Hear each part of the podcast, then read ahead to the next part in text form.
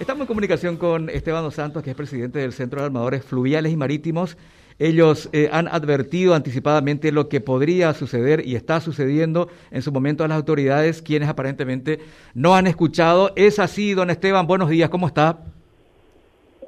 Buenos días, eh, muchas gracias por la invitación, un gusto compartir con ustedes. Sí, eh, bueno, en realidad nosotros tenemos un diálogo muy fluido con el Ministerio de Obras Públicas y con la Administración Nacional de Navegación y Puertos, pero lastimosamente eh, los tiempos del sector público no son los mismos que los tiempos y necesidades del sector privado. Entonces, eh, siempre parece como que el acompañamiento del, de, de la parte pública a la privada llega tarde. A ver, si, si tres años antes ustedes eh, anticipaban lo que podría suceder, ¿con qué informaciones contaban en ese momento que las autoridades pertinentes a lo mejor también contaban? No lo sé, pero no tenían en cuenta. ¿Cuál era la diferencia entonces, como usted dice, entre lo privado y lo público en el tratamiento de una información? No, eh, no en el tratamiento de la información, sino en la gestión de la solución. Eh, nosotros compartimos con, con con todos los representantes del gobierno que, bueno, que le dan el tratamiento a la navegación en los ríos en, en, su debido momento y, como dije, nosotros mantenemos un diálogo muy fluido. La, la gestión de la solución es la que viene muy retrasada. Eh, la licitación de dragado que se está haciendo hoy se tendría que haber hecho en el 2019. Eh, sin embargo, y ya estaba lista la licitación. Solamente que no, no, no habían fondos disponibles y por eso no se pudo hacer el llamado en aquel entonces. Eh, el año pasado se gestionó una ley de emergencia hídrica para eh, para eh, bueno, otorgar los fondos para hacer esta obra de dragado. Esta ley, imagínense, de emergencia hídrica que se se presentó en el Parlamento en agosto del año pasado, se promulgó recién hace dos o tres semanas atrás. casi un año más tarde, una ley de emergencia.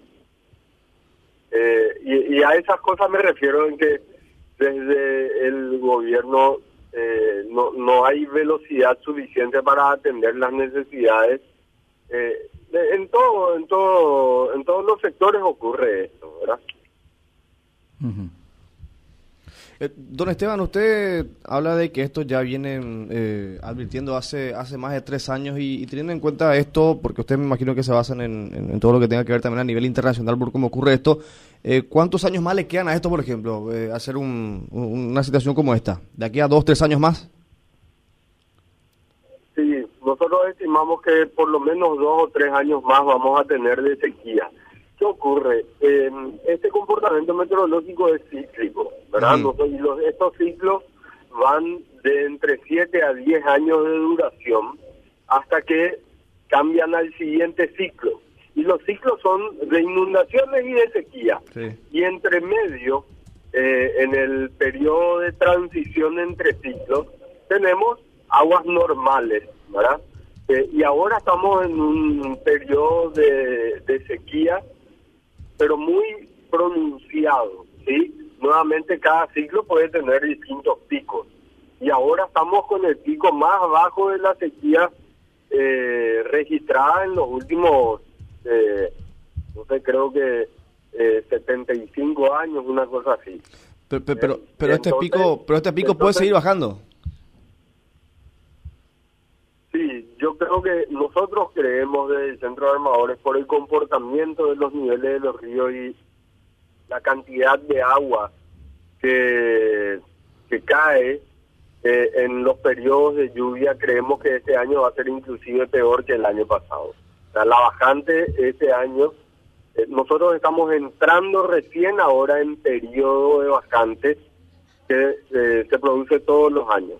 El primer semestre tendría que haber sido periodo de, aguas altas, pero por este fenómeno de sequía que tenemos, eh, los niveles de los ríos no se recuperaron y tuvimos y sufrimos bastante durante todo el año y venimos arrastrando esta, esta este nivel de bajante desde el 2019. Pero ahora entrando en el segundo semestre del año vamos a tener eh, un nivel de agua más bajo que el que tuvimos el año pasado, que fue el pico histórico más bajo. Presidente, respecto a esta crisis de los ríos que se está teniendo, ¿en qué porcentaje afectó al transporte fluvial?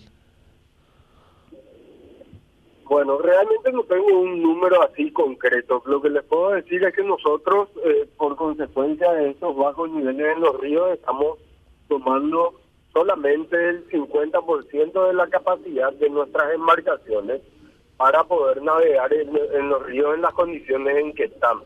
Esto significa que ingresamos solamente la mitad de lo que podríamos estar ingresando por flete, pero además nosotros tenemos cerca de un 30% de mayor tiempo de duración de viaje. Y esto significa más costos, eh, menor disponibilidad de embarcaciones, porque si los barcos tardan más en ir y venir, eh, eh, quiere decir que necesitamos mayor cantidad de embarcaciones para eh, atender todo el volumen de carga que, que necesitamos transportar. Y esto hace que se que encarezcan los fletes y, eh, bueno, y hace que, que los productos eh, tengan un precio diferente. ¿Y algún producto específico dentro de la cadena de suministro que ya haya sufrido en mayor medida esa ese incremento en su precio? Eh, ¿Qué, qué se puede decir hoy, este martes 3 de agosto? ¿En, en qué sector Mira, está afectando lo- primariamente esto? Lo- lo- los productos que más sufren son aquellos de bajo valor eh, y que, que se exportan o se importan como materia prima, ¿verdad? Eh, la industria plástica, por ejemplo, eh, sufre enormemente las variaciones de los precios de, de, de flete porque el componente del costo logístico sobre la materia prima es, eh, es muy importante.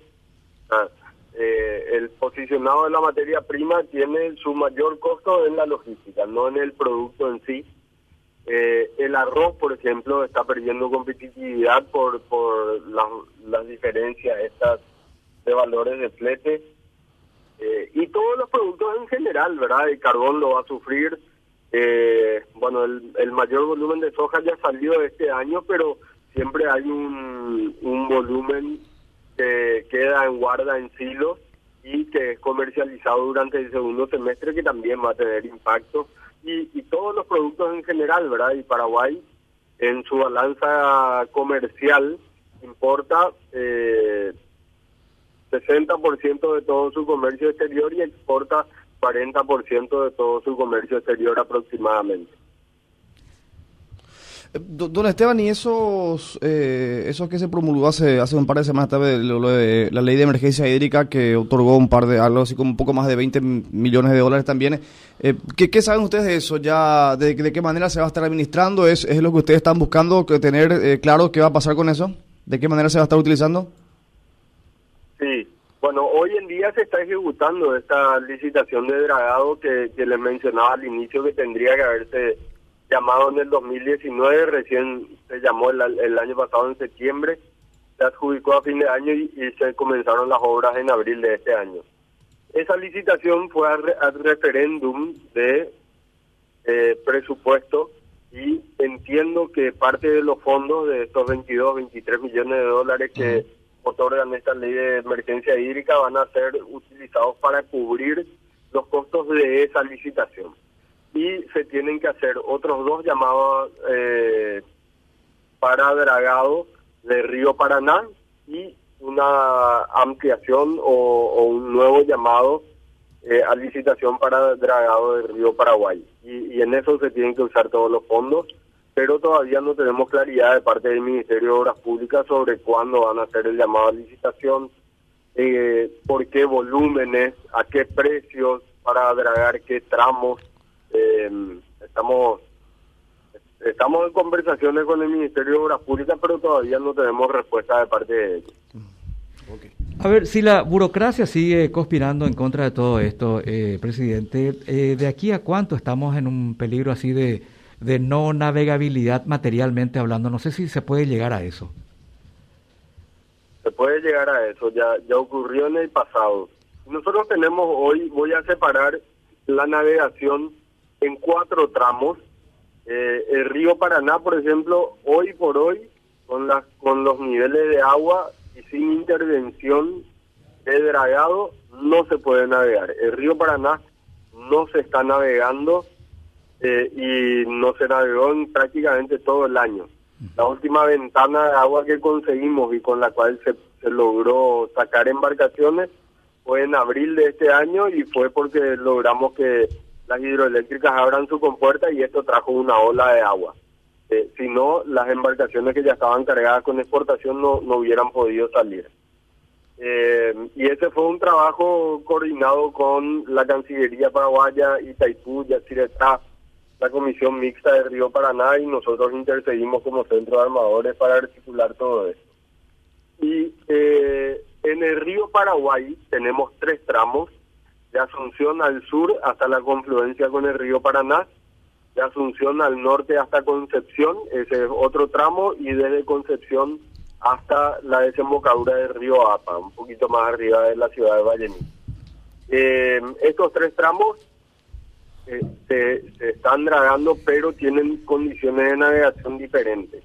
Los dos tramos del norte tiene mucha mayor complicación que el tramo del sur y es probable que eh, si continúa bajando a este ritmo el nivel de, de agua, eh, en, en, un par de meses ya no se pueda navegar al norte, o, o al menos con volúmenes que sean rentables. Y al sur creemos que vamos a tener una condición similar a la del año pasado, donde se pudo navegar a lo largo del año, pero al 40% de la capacidad de las embarcaciones aproximadamente y con operaciones de aliges de carga en puertos intermedios antes de llegar al destino final. Bueno, veremos entonces a ver cómo se mueven las autoridades correspondientes, a ver si hacen uso de su este potestad, ¿no? De, de impulsar licitaciones, dragados y compañía.